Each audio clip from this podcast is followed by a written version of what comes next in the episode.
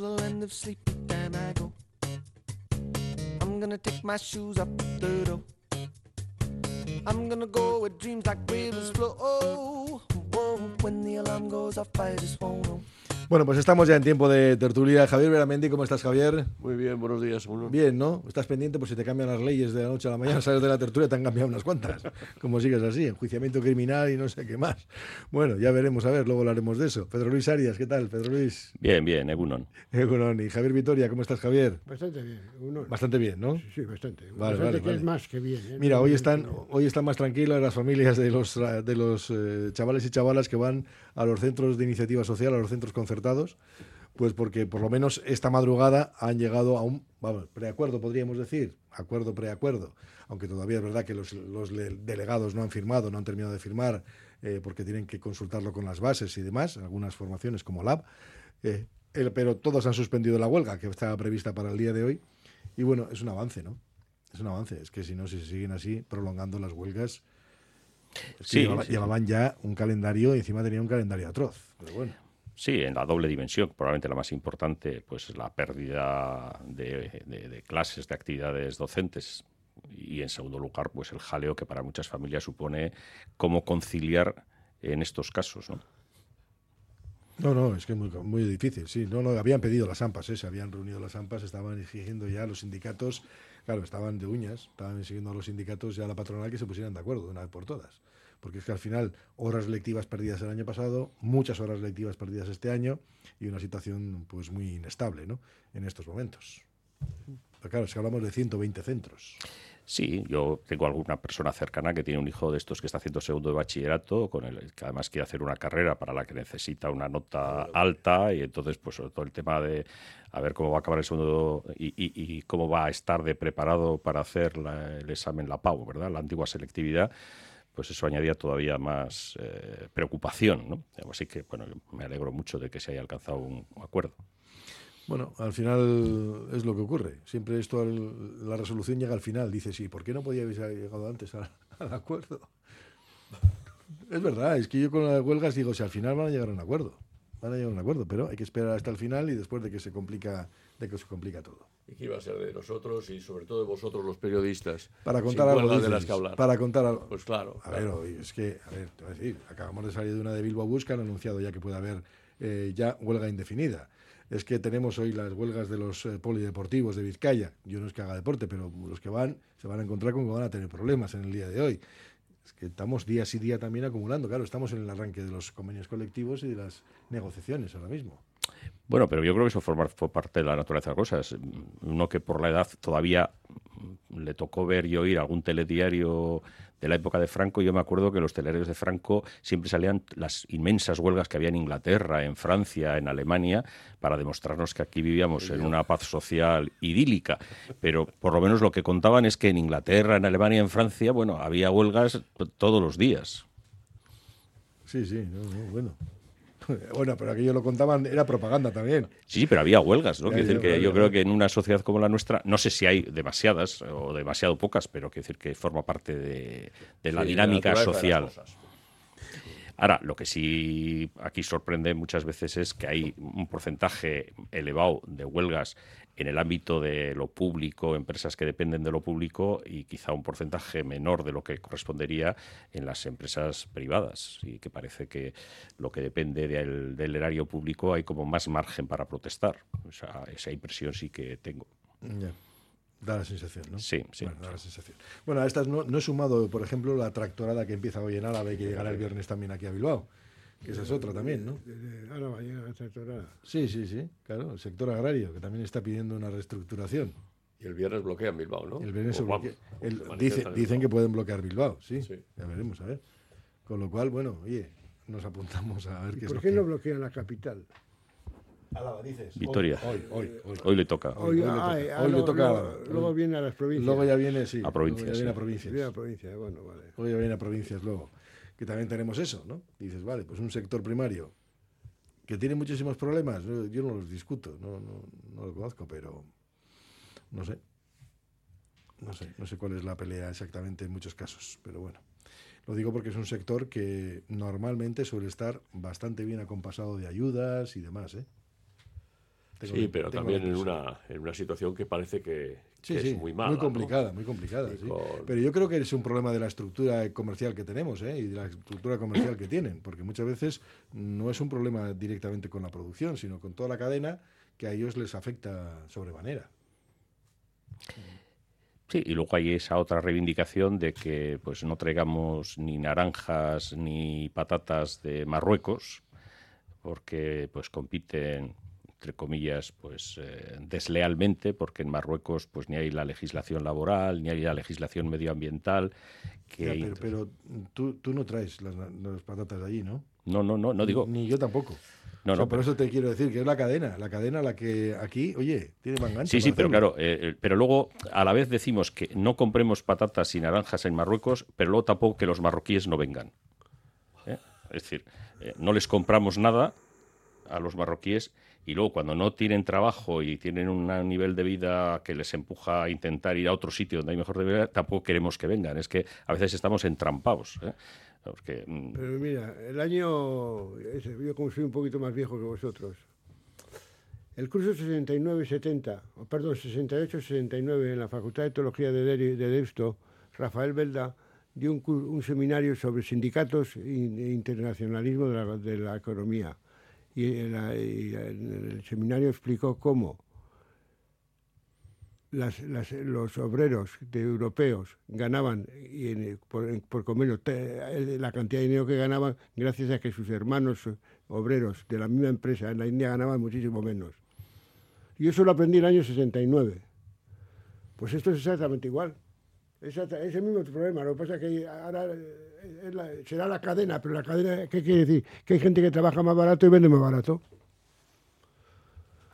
Y ¿qué- qué- creo que eso es justo, no, eso es injusto, pero ese es un problema de la gobernanza mundial. O sea, que... No, por eso digo, es, Es que, así, que es yo, no, yo no voy a buscar las patatas a Pero, a Marruecos. ver, la- las uvas que yo compré Yo no es- las dos últimas semanas son de Perú. Por el papel, Perú. Sí. Supongo que ganan los que cogen la uva en el Perú ganan menos que los que cogen la uva en La Rioja cuando llega el mes de septiembre. Y eso que hab- habrá habido allí una pelea para que ganen con dignidad. Pero luego imagino que no solo es eso, ¿no? Sino que también supongo que son todas las normativas y directivas europeas sobre, sobre eh, eh, posibles eh, para tratamientos del campo, para mayor producción, los, los fitosanitarios que hay que utilizar, todos estos controles de, que tienen que ver mucho más con, con la, seguridad alimentaria que igual no existen en otros sitios. Igual no se hacen los mismos controles cuando se va a importar que cuando que, los que exige Europa. Eso para el agricultor europeo le supone unos costes importantes y ve que una de las competencias no solo está en la mano de obra que pueda venir, sino que además ellos tienen que tener muchas más exigencias que, no se les pide a, otros países que importan o que, importan hacia Europa, que se exporta hacia Europa. Sí, pero yo, eh, llevándole en, en parte la contraria a Coldo, es verdad que, que yo no traigo las patatas de, de Marruecos, pero también es verdad que hay veces que puedes escoger entre un producto que, eh, que está cultivado más cerca y eh, un producto que normalmente suele ser más barato que está importado. Eh, fr- fruta fuera de temporada es evidente que si compras fruta de determinadas características, pues en determinada época del año sabes que es importada sí o sí.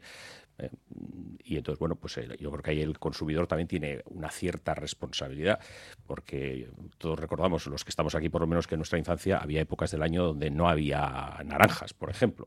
Ahora hay naranjas todo el año y a veces es porque han inventado la forma de almacenarlas, pero también pues porque en este momento te puedes estar comiendo una fruta que es de Perú o de Sudáfrica o de donde sea, y se puede vivir sin comer eh, un tipo de fruta todo el año y restringirse a comer la fruta de temporada. Quiero decir, que las cosas son complicadas y las responsabilidades son, eh, digamos, muy, compartidas. Ciertamente, y esto hay que decirlo y subrayarlo, eh, frente a la responsabilidad que tiene un ciudadano normal, tiene una responsabilidad muchísimo más, muchísimo mayor, muchísimo más alta, pues los responsables a nivel global pues de este desorden mundial eh, que provoca pues pobreza, marginación y que provoca los flujos migratorios a los que hacía alusión antes. Sí, yo no discuto, yo no, yo no voy a discutir lo de lo que los productores están mal, pero cuando digo que no tenemos responsabilidad de los ciudadanos, claro que tenemos como consumidores, lógicamente yo puedo elegir, yo puedo, yo puedo elegir una cosa u otra, lo tengo claro. Pero aquí toda la estructura que está montada, toda la cadena, la cadena es en buena medida responsable de eso. Son eh, las grandes industrias exportadoras las que, te, las que te meten en el mercado esto, yo no lo meto lo meten las grandes industrias. ¿no? Luego consumidor me está pidiendo a mí también que yo haga una labor de detective para comprobar ¿no? si llegan de Perú o los espárragos son de Tudela o son de Perú también, que ya es muy difícil encontrar de Tudela. ¿no? Es muy complicado. Y eso dices, bueno, pues esta es la realidad que tenemos. Y luego nos hemos acostumbrado pues, a tener de todo en todo momento, claro. Claro, tú comes piña en cualquier momento del año y dices, ¿y cuándo, salen las piñas? bueno, y dices, bueno, pues esto es así, esta es la, realidad. Pero bueno, supongo que esos conflictos no sé si los van a poder resolver porque no son fáciles y esto yo me temo que al final ya sé cuál es la, la solución. La solución, como en todos los sitios, es engrasar. Tú engrasas bien, metes buen, buena cantidad de dinero público, evidentemente, y las aguas llegarán a su cauce. Sí, pero no solo es problema de dinero. ¿eh? No, no, no, no. Todos, hemos, todos, hemos leído noticias donde una, política agrícola europea donde mm, no se distingue entre el vamos a decir, pequeño, mediano propietario que vive del campo de esas familias mm, de la aristocracia que todavía conservan enormes latifundios y que también tienen derecho a estas ayudas. Hombre, claro. Cayetano Martínez de Irujo es el que más cobra de todos. Pues el que más ayudas recibe de toda España. Y es lo mismo un agricultor que cuya economía fundamentalmente depende de eso que un señor que por razones históricas pues aquel latifundio se lo regaló el rey no sé qué porque le ayudó en no sé qué otra batalla. Eh, claro, pero es que, por ejemplo... Eh, pero eso pasa en todo, en todo el mercado, ¿eh? porque es lo mismo la patronal que tiene colegios que la patronal que tiene siderurgias o que tiene electricidad. Es lo mismo. Y Pedrola es la patronal, la mía, todos son patrones. Pero claro, luego se plantea el conflicto, la lucha para los derechos, exactamente de la misma manera. ¿eh? Eh, es que estamos, yo creo que estamos en una realidad súper compleja, súper compleja. De todas formas, también por añadir una, una, cosa más, ¿verdad? Todo lo que han sido las, las subvenciones de la, de la Unión Europea a la agricultura. Eh, sería bueno también reflexionar cómo se ha gastado las subvenciones, ¿no? porque no deja de, ser curioso. Uno diría que, que cuando se subvenciona eh, no solo es para, para ayudar a un sector deficitario, sino será para que ese sector eh, pueda mejorar sus instalaciones, pueda mejorar su producción, pueda mejorar la, pues hay que darse una vueltita por los campos para descubrir, para descubrir que, que, esto no es así en Álava se, plantea, se, se plantan terrenos inmensos, eh, por ejemplo, con girasoles que no se quitan.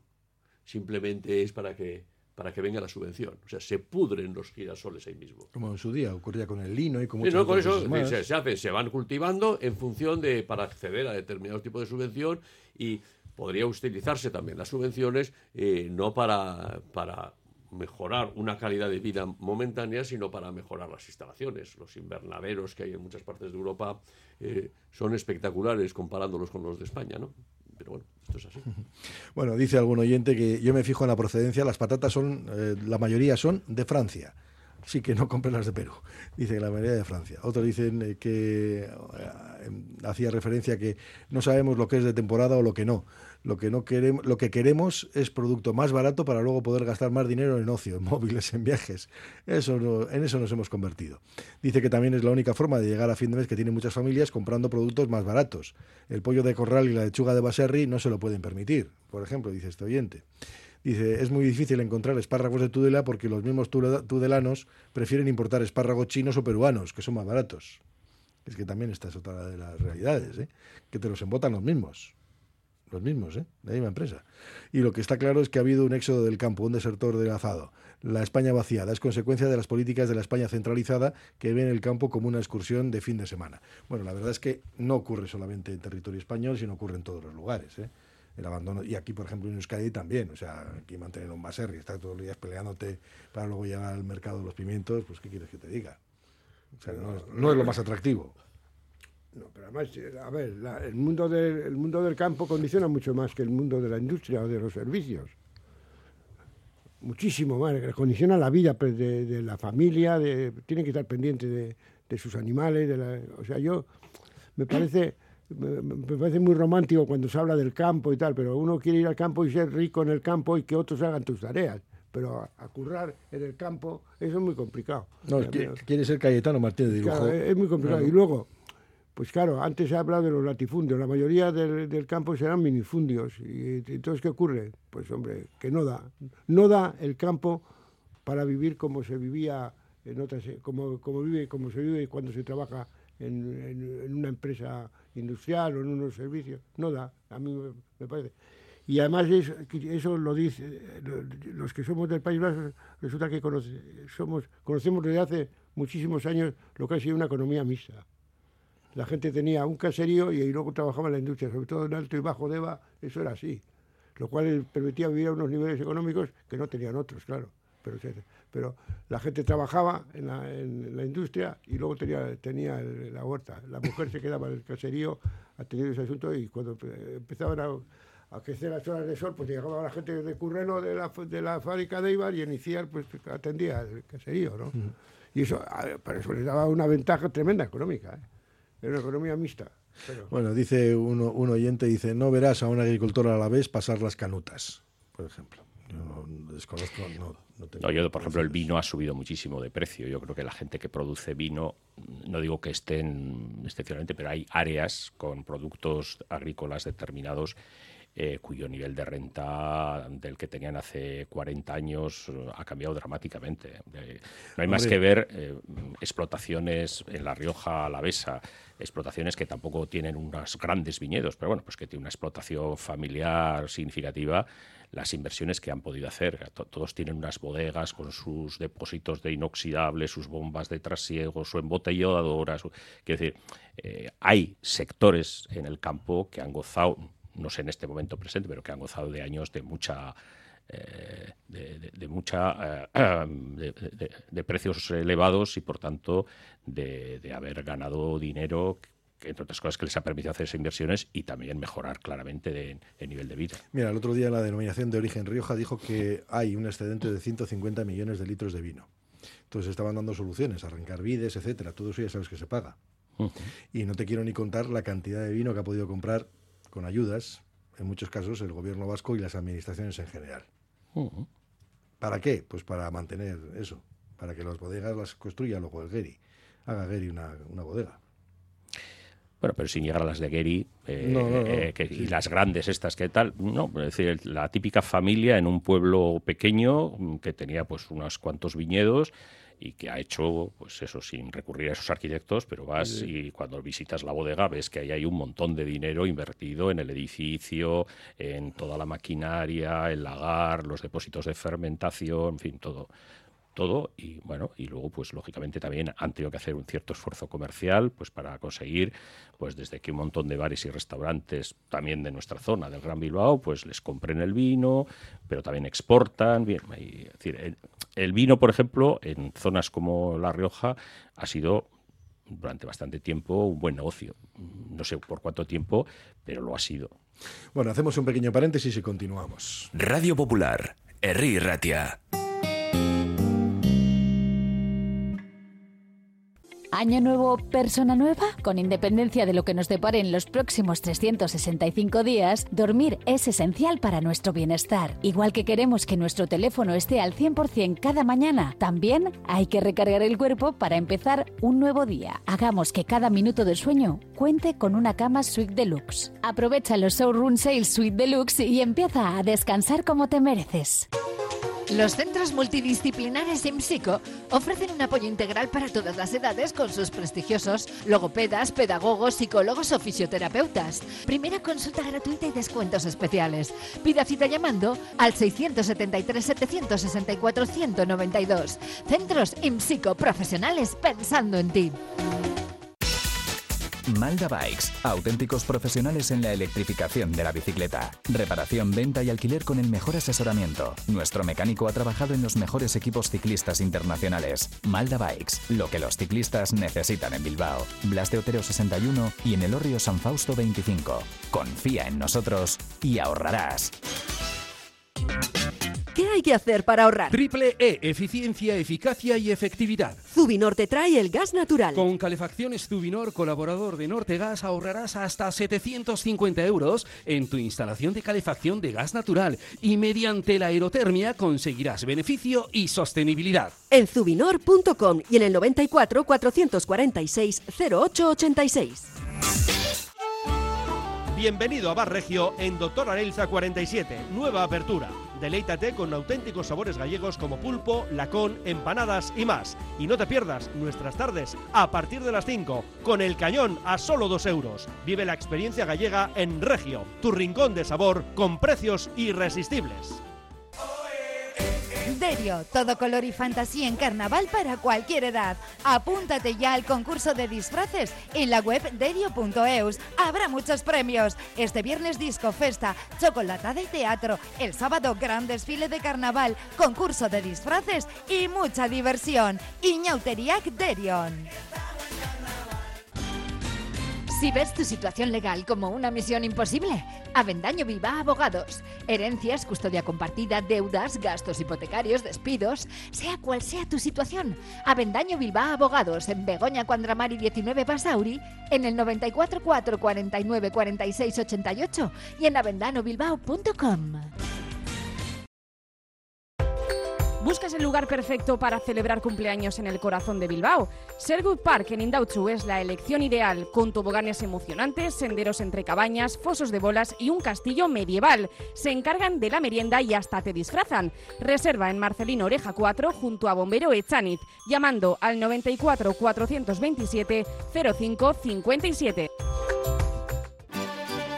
Anchoas Rollo de Bermeo elabora artesanalmente anchoa del Cantábrico en aceite de oliva, exquisita en cuanto a buquet, aroma y sal. Pide anchoas rollo y boquerón rollo en vinagre en la web anchoasdebermeo.com y también en tiendas gourmet del Gran Bilbao. De lo bueno lo mejor, anchoas rollo de Bermeo. Elis barrutiko ikastetxeek badugu errezeta hezkuntza osoa eta baloretan aberatsa izateko. Jakin nahi dituzu osagaiak? Berrikuntza, elkartasuna eta errespetua. Banan banako harreta, geure kulturarekin bateginik eta sormen ukituaz. Elis barrutiko ikastetxeak, hezkuntza aparta. Tasaciones gratuitas y sin compromiso. Un servicio personalizado y confidencial. Compramos joyas, monedas, relojes o lingotes. En Compro Oro Indauchu encontrará a los mejores profesionales. Compro Oro Indauchu, Alameda San Mamés 49, salida Metro Indauchu. Para cualquier consulta puede llamar al 94 410 90 41. Erandio celebra sus carnavales el 9 y 10 en Alchagas, Trabudúa y Erandio Goicoa. Toca disfrazarse de dibujos animados y participar en el concurso de disfraces en talleres, calejira, juegos hinchables, animación de calle, representación de Trabudu Dancha Taldea, actuaciones de Gorrondacha Kerbelt y Trisquele. Cosa es a su Erandio Coiñauterietan. Hola amantes de los gatos. En el Cat Café Bilbao disfrutas de un picoteo delicioso y apoyas a nuestra protectora. Ven a relajarte, a jugar con nuestros mininos y lo mejor de todo, puedes llevar a casa a un mejor amigo adoptando a uno de nuestros gatitos. Cat Café Bilbao, donde el amor por los gatos se mezcla con el mejor café. Te esperamos junto al ayuntamiento, calle Cristo 5. Están escuchando Egunon Vizcaya. Bueno, pues vamos ahora y seguimos en este tiempo de tertulia. Te decía antes, Javi, si, bueno, igual, sales de la tertulia y te han cambiado un par de leyes, pero bueno, esto es lo que puede ocurrir. Hoy los fiscales del Supremo se van a reunir para estudiar el informe que descarta investigar a Puigdemont por terrorismo. Estamos en un enredo de tal modo que ahora resulta que ayer eh, pues hablaba de que el propio presidente del gobierno central decía que no le importaría, bueno, cambiar la ley de enjuiciamiento criminal, hace cuatro días no quería, pero bueno, ahora si quiere porque igual viene bien para todo esto. Es que Digo, este- ¿se es puede que- ser, se puede que- frivolizar tanto con esto de las leyes así a vueltas? Sí. Sí, ¿no? Se puede Se frivolizar. hace, se hace. La ley de enjuiciamiento criminal eh, ha sido eh, modificada eh, con el Real Decreto Ley de diciembre, que es de los que convalidó eh, el Parlamento la, la semana pasada, hace dos semanas. Se ha modificado la ley de enjuiciamiento criminal. El- se modifican a conveniencia y esto pues me parece también pues una, una especie de broma. Los plazos en la ley de enjuiciamiento criminal se han cambiado eh, varias veces, pero las dos reformas más importantes la, la realizó el, el Partido Popular en el, en el año do- 2015, reduciendo las instrucciones, aunque luego existían las posibilidades de, de declarar las instrucciones complejas y hacerlos más largos. El Partido Socialista en el, en el año 20, en el año 20, en el gobierno con, con Podemos, modifica, modifican los plazos, los límites temporales ahí, pues ahora vendrá, vendrá la tercera. Me imagino que para salvar los muebles lo que plantearán será que sí se pueden prorrogar las instrucciones, pero que habrá un límite de cuánto se pueden prorrogar. Pues ya está, ya está. Eso que sirve para algo, pues no sé. A mí me parece muy bien que se limiten las instrucciones, pero si se limitan las instrucciones hay que tener un sistema de administración de justicia que sea eficaz y que pueda responder en los plazos en los que se le fijan. Hombre, lo de limitar las instrucciones parece que sí, porque igual resulta que tienes una instrucción de hace cuatro años y de repente te acuerdas y dices, ah, pues mira, igual tengo que imputar a no sé quién. Claro, sin, pr- pero- sin prueba alguna, quiero decir, Claro, sin prueba pero entonces ahí está el pero el asunto es que si se a ver si se legisla si se legisla para, para el juez concreto eh, A- a o medida- como se legislaba con el Partido Popular digo para que aquí todo el mundo ha tenido sus cositas no o cuando para sancionarle a Ibarreche porque había convocado el referéndum pues se legisla con esos criterios pues vamos vamos muy mal. La- las, las leyes deben tener una un- una voluntad de, generalidad que sirvan para resolver problemas globales. Y lo que quieres resolver, el problema concreto de un señor, a ver cómo te lo quitas del medio, jubílalo, dale, dale un premio, súbelo para arriba. eh, pero claro, yo no lo acabo de entender que, que el motivo de legislar sea porque pudiera ser que un magistrado de la Audiencia Nacional alarga las instrucciones a conveniencia. Se me escapa que ese sea el motivo de legislar. Ya. No, pero el problema es eso, que te puedes encontrar con que en un momento determinado quieres acortar los plazos porque resulta que en relación con la corrupción política, pues eh, te interesa que aquellos, eh, perdón, acortarlos para que pues no tener eh, la pena de telediario de que todo venga a hablar con sino que se acabe cerrando, haya las condenas, asumas eh, la responsabilidad que puedas asumir, etcétera, y se acabó y que luego, sin embargo, pues lo vuelvas a alargar mm, porque pues crees que eso ha sido esa maniobra de intentar, pues eso, que en determinados delitos de corrupción política, pues eh, se cierren o medio en falso o sin haber eh, extraído toda la porquería que había extraído.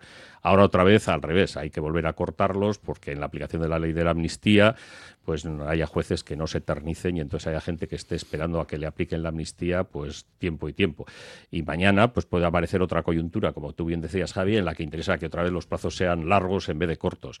Es que es absurdo, es decir, que- que- que esto se modifique pues en función de cuál sea el caso más mediático, el que tiene más impacto en la opinión pública o en determinados responsables políticos, pues yo por lo menos creo que es un escándalo. Es un escándalo. Habrá que fijar unos tiempos razonables que evidentemente no podrán olvidar que nuestro sistema judicial pues no está especialmente bien dotado ni es especialmente ágil, pero unos plazos razonables, no dependiendo de que pues estemos pensando en la ley de amnistía, en juzgar determinadas corrupciones eh, de tipo económico relacionados con responsables políticos o cualquier otra circunstancia.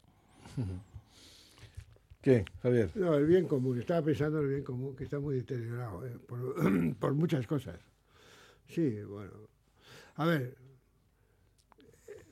es que hablar de lo que está pasando hoy en la política española es, eh, me parece muy cansino. No sé si era muy, si muy complicado, pero cansado es muchísimo. O sea, porque parece todo es a corto plazo y todo es para defender la posición que cada uno, que cada partido político, cada líder político mantiene, ¿no? Entonces, a ver, Pedro Sánchez no sé si tiene todo claro, pero tiene una cosa clarísima, que quiere seguir gobernando y que está dispuesto a sacrificar lo que le echen. A ver, No, no, que es así, que es es así. así. es así. O sea, es- le- le va, Puigdemont le va a chantajear todo lo que pueda. Y además tiene, quiero decir que tiene currículum vitae, que se dice, de que hace estas cosas. Y que engaña y miente. Pero me parece muy grave lo que pasa. eh, Tengo que decir, más allá de que da esto da para las tertulias y para eso, lo mío que el bar en fútbol da para este, se discutir 40 veces si ha dado la mano de rebote o sin rebote. Esto es igual. Estamos en un, yo creo que estamos en un desastre político, un desastre. un desastre político. Así no se no, no, eh, yo, creo que así no se puede ganar la confianza de la ciudadanía, que por otro lado está muy, muy, está muy dispuesta descalificar a, la a los políticos, que cree que son los... la- Bueno, pero ya no solamente son políticos. ¿eh? son políticos, son jueces, etcétera. Claro, tú tienes un Consejo General del Poder Judicial que son, ¿puedo decir ocupas, Javi? Puedo decir ocupas, ¿no? Que son unos ocupas que están allí desde hace cinco años y dices, ah, y estos señores son los que en teoría rigen eh, todo lo que tiene Y que no ver se con van, la y no se estructura y van. no se van, ni, ni con agua caliente se marchan de allí por una simplemente por un criterio político porque alguien les dice que tienen que por aguantar. dignidad, por dignidad, hay que irse por dignidad. No, pero se van, pero no se van porque alguien políticamente les dice que se tiene que quedar. Pero ¿quién les va a decir? O sea, vamos a ver. Vamos A ver, al único que no le interesa desmantelar hoy mismo el Consejo General del Poder Judicial es al PP. Pero, a ver, eh, pero ahora voy a dejar de claro. hablar del PP, pero, pero los que están allí aguantan lo que les echen. No, a- ni con agua caliente lo sacas de ahí. Bueno, y vamos, eh, tiene que haber eso con alguna dignidad de los de la toga, sí o no, personal, personal. Es decir, yo no toleraría eso, personalmente. Ya, pero hay algunos que tragan con carros y Pues, carretas. pero este es el problema. Está muy a gusto. ¿Cuál es el nivel de la gente que tenemos? Claro, está muy a gusto. Pues es lo mismo que ahora, por ejemplo, ayer se pusieron eh, dignos y, y criticaron las intervenciones parlamentarias que critican actuaciones de jueces. Pero es que esos jueces actúan de una manera que te llama mucho la atención. Llama muchísimo la atención. De repente descubren cosas sin prueba alguna y imputan a no sé quién, imputan a no sé cuánto, cosas que llamas, bueno, bueno. Bien, pero se movieron en, en un terreno suave. ¿eh? Sí, Porque sí, sí. La propuesta que iba de, de comunicado o de resolución No, fueron era llamativa, ¿no? era porque eh, nadie eh, puede ingerir en el Poder Judicial, pero parece que el gobierno de los jueces puede opinar sobre los otros poderes. Claro, esa es la diferencia. Ahí sí puede ingerir. Ellos tienen eh, la, la potestad de poder decir, porque ese era el borrador, que la presidenta del Parlamento había, eh, debía, no estaba actuando debidamente porque autorizaba intervenciones, limitaba, no limitaba el uso de la palabra de los parlamentarios. ¿eh? Eso, ellos sí pueden hacerlo, ellos sí pueden hacerlo. ¿eh? O pueden salir vestidos con togas a las puertas de las audiencias para protestar contra la ley de amnistía. A mí me llama, me llama la atención. Yo diría que estas cosas del respeto institucional debería ser de ida y vuelta, ¿no? En las dos, en las dos direcciones, no solo en una. Pero yo creo que, que, bueno, pues el Consejo está como, como está y tiene mala solución porque también es verdad, porque parece que, hoy al Partido Popular no le interesa renovarlo, no le interesa. Y van a marear la perdiz en, en Europa.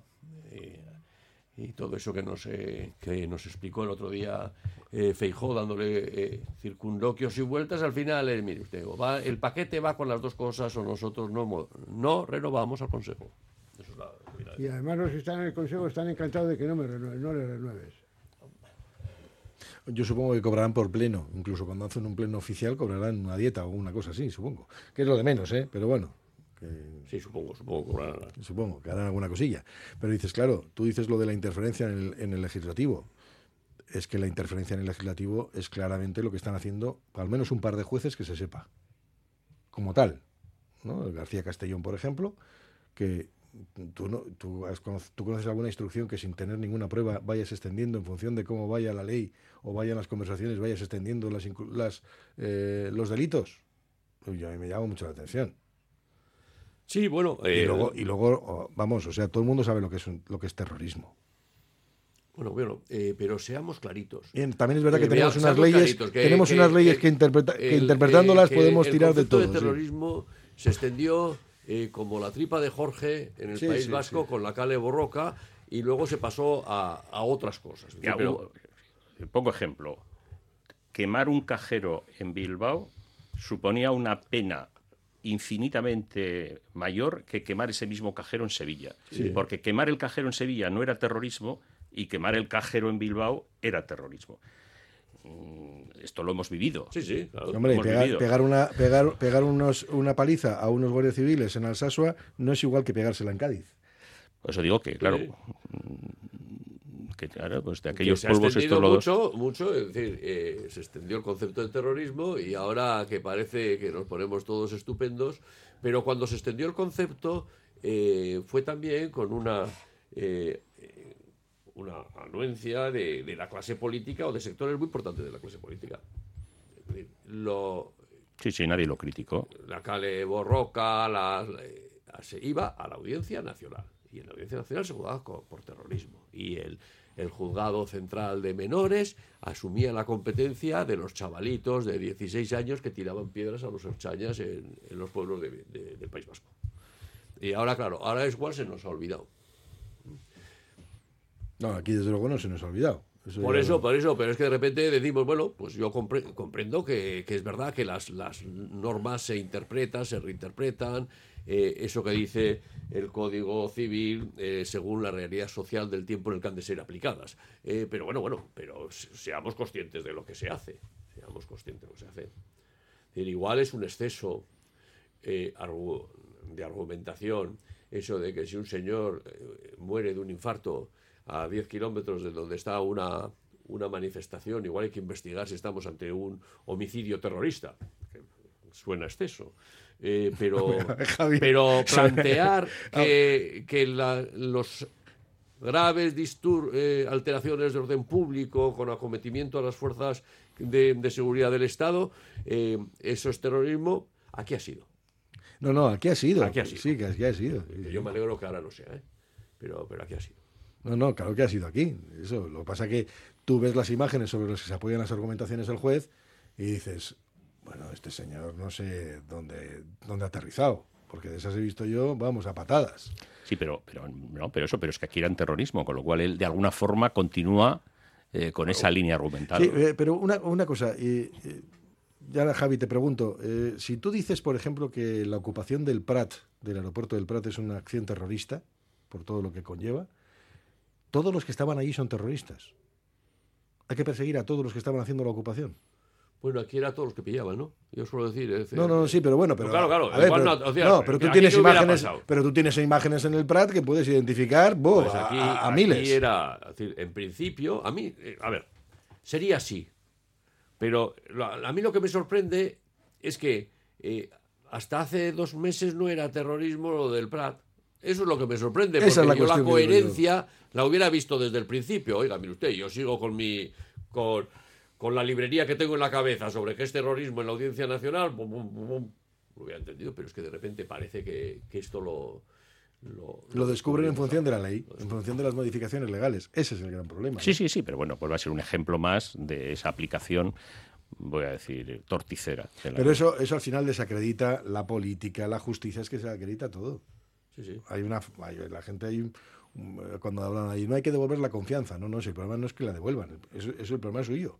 Ustedes son los que están tirando las piedras al tejado. Sí, sí. Eso es la realidad. Y luego te quedas, yo es que me quedo perplejo cómo se está manejando esto. Y luego tampoco, es- y luego también es verdad que esto no está entre las, entre las preocupaciones de la ciudadanía, ¿eh? salvo que te veas implicado en los hechos, claro. No está entre las preocupaciones de la ciudadanía. Y se enredan en cosas que luego llaman muchísimo la atención. Es toda la espuma, Javier, toda la espuma que hay en el, Sí, pero, en el lío pero este. cada vez más. Cada vez más, eh, porque está cada vez más agitado. Intencionadamente agitado. Claro, polarizadamente agitado. O sea, a mí me parece muy complicado. A ver, y sobre todo voy a decir algo que me preocupa a mí, y es volver a una situación, vamos a decir así, normalizada de la política, me parece una tarea en este momento imposible. O sea, decir, ¿cuándo va a acabar esto? No se, no se sabe. Porque yo creo que nadie está por la labor de que acabe. O los dos grandes eh, pa- partidos políticos que pueden gobernar en España no están dispuestos a que acabe porque de la polarización dep- depende su, su victoria electoral. Porque se ve todos los días. Es decir, quiero decir que yo que- tenéis mucho mérito los que seguís todos los días esa excusa de los de las redes, los TikTok y tal, y las cosas que dicen, y luego los, a la mañana, ¿cómo le llamáis a la mañana a los personajes? Yo estos? los insorgos. Pero vamos a ver. Sin sorgos y sin sorgadas. Pero claro, cuando tú le oyes, cuando tú oyes a, a algunos insorgos de la política y algunas insorgas de la política, yo sabéis de quién me acuerdo, de quien les ha votado. No, no, hombre, claro, yo es que, a ver, Claro, si, a tú, ver. si tú oyes, por ejemplo, una concejala en un pueblo de Navarra decir que el euskera Eh, es la lengua del odio, Si Surne, si el, y dices, el- ahí va, porque, porque tiene connotaciones terroristas, y dices, el "A- equipo apaga y de- vámonos. El equipo de baloncesto de, de- de Bilbao, el Surne, Sí. ficharon pivot de 1.50, no le echarían la culpa al, pivot. no por ser bajito. Pues aquí lleva, sí. ¿A quién le echo la culpa? A los sisólogos que le han contratado. Pero no se puede decir que son sisólogos. Y, pero vamos a ver, ¿cómo es posible que con ese nivel se, se le vote? Yo quiero saber eso, porque todo lo demás es una batalla perdida. Porque no pagan, no es verdad que pagan con las elecciones sus errores. No, no las pagan, no. Entonces, hemos dicho aquí cosas muchas veces que no, no- no responden a la realidad. No, no, no, no, no, no van a pagar con los errores. es que- No, pues eso. Yo- yo- cuando yo os oigo eso, digo, pero esto, es bueno, primero, qué mérito, eh, porque este, el, este Coldo está a las, a las 3 de la mañana pinchando una cosa tal. Escuchando. Es decir, es decir, eh, vamos a ver, nos duchamos todos los días varias veces, usamos desodorante y luego andamos todo el día metidos en el basurero. Pues eso es puro basura, todo es basurero, puro y duro. Pero no me digas que no es duro, ¿eh? Pero a ver, eh, había... Escuchar algunas cosas, Pues ¿eh? eso, durísimo. Pero antes había un, había un programa que era, eh, ¿cómo se llama? La- de- de- el del Wyoming, que todos los días ponía a parir a los políticos y tal, y hacía bromas y ridiculizaba y tal. Pero ahora hay- esto ha multiplicado por 100. Sí, sí. ¿Y, y qué pasa? Pues lo que queremos es el basurero, estar en el basurero, a ver la mierda. Es así. Y yo, pero vamos a ver, por favor, no. Hombre, yo, lo- Pues lo yo- yo lo hago con ánimo de denuncia. Pero ¿eh? sí, diciendo, sí, ¿Cómo pero es posible sí, que sí, esto, sí, sí. que esto perviva? Pero con a- a denuncia y con humor. Y no digo que esté mal. Lo que quiero decir es que con los graves desafíos que tiene la humanidad y que tiene nuestra sociedad, todo lo que oímos hablar y de lo que hablamos es de la basura. A ver, pero es De que la pero- basura. Pero, eh, Javi, es que es más, pero sí, a ver, yo, yo comprendo que muchas veces nos metemos en el fango y chapoteamos, vale, chapoteamos en el fango. Pero es que nos lo ponen fácil. Es que yo cojo, por ejemplo, que ya parece que algunos piensan que tengo obsesión con ella. Digo, la presidenta de la Comunidad de Madrid. Muchas veces, ¿por qué hablas de ella? Pues porque tiene mucha más protagonismo y proyección mediática. Y porque probablemente pueda ser y pueda llegar a ser incluso candidata al gobierno de España. Por Sí, pero- ejemplo. pero- Y dices, es que esta señora, en una charla, el día que no se mete en un jardín, se mete en otro. En una charla ayer dijo que, bueno, bueno, oye, esto de los becarios que vayan allá a las empresas a exigir ahora, no sé qué, a ver cuáles son las horas y las condiciones, que no me no, que ella en su tiempo, que por cierto que de becaria creo que estuvo muy poquito, ¿eh? porque uno le mira el currículum de la profesional y está entró en política, aterrizó en política llevando el Twitter de Esperanza Aguirre, eh, para el, pe- el perro, vamos, de Esperanza Aguirre, le abrió el perfil. Dices, claro, y te viene diciendo que no, que no, que oye, ¿qué, qué es eso de, de pedir y de exigir y no sé qué? Y dices, pero hija, ¿usted está de qué está hablando? Está hablando de explotación laboral, o está... Ya, pero, Y, y esto te lo dice una señora que puede llegar a ser presidenta del gobierno. pero, pero que quiero decir, sí, estoy de acuerdo, estoy de acuerdo. Y además está bien que se critique y tal. Claro. Pero se habla menos de la ci- ciudadanía. Y hay que decir que los responsables de que esta gente esté en el, en el poder y Son esté- los ciudadanos. somos los ciudadanos y las ciudadanas. Eso es así. Eso. Y por lo tanto, no voy a decir, tenemos unos políticos que no nos merecemos, pero los sacamos todos los días. Los. Sí, es verdad, pero también, y digo por defender un poco al pueblo expreso y municipal, No les- eh, no les que digo que no eh, no, tampoco se le dejan muchas opciones, porque a ti las listas te las vienen dadas. Sí, eso también Son es las verdad. estructuras de los partidos quienes hacen esas listas. Hacemos un paréntesis, continuamos. Radio Popular, R. Ratia, 100.4 FM y 900 Onda Media. Año nuevo, persona nueva. Con independencia de lo que nos depare en los próximos 365 días, dormir es esencial para nuestro bienestar. Igual que queremos que nuestro teléfono esté al 100% cada mañana, también hay que recargar el cuerpo para empezar un nuevo día. Hagamos que cada minuto de sueño cuente con una cama Suite Deluxe. Aprovecha los Showroom Sales Suite Deluxe y empieza a descansar como te mereces. En Óptica Lázaro seguimos de rebajas. Ahora con descuentos en gafas de sol de las mejores marcas, de hasta un 60%. Y además súmale el cheque regalo acumulable a otras ofertas con motivo de nuestro 37 aniversario. Óptica Lázaro, tu gabinete médico optometrista con las últimas tecnologías. En Madrid 8 Basauri. En Alfombras Orientales Masarrat traemos el confort de Oriente a tu hogar. Dale a tu casa la belleza y calidez que se merece con nuestras alfombras. Ven a vernos y descúbrelas en persona. Alfombras Orientales Masarrat, calle Ledesma 20 Bilbao.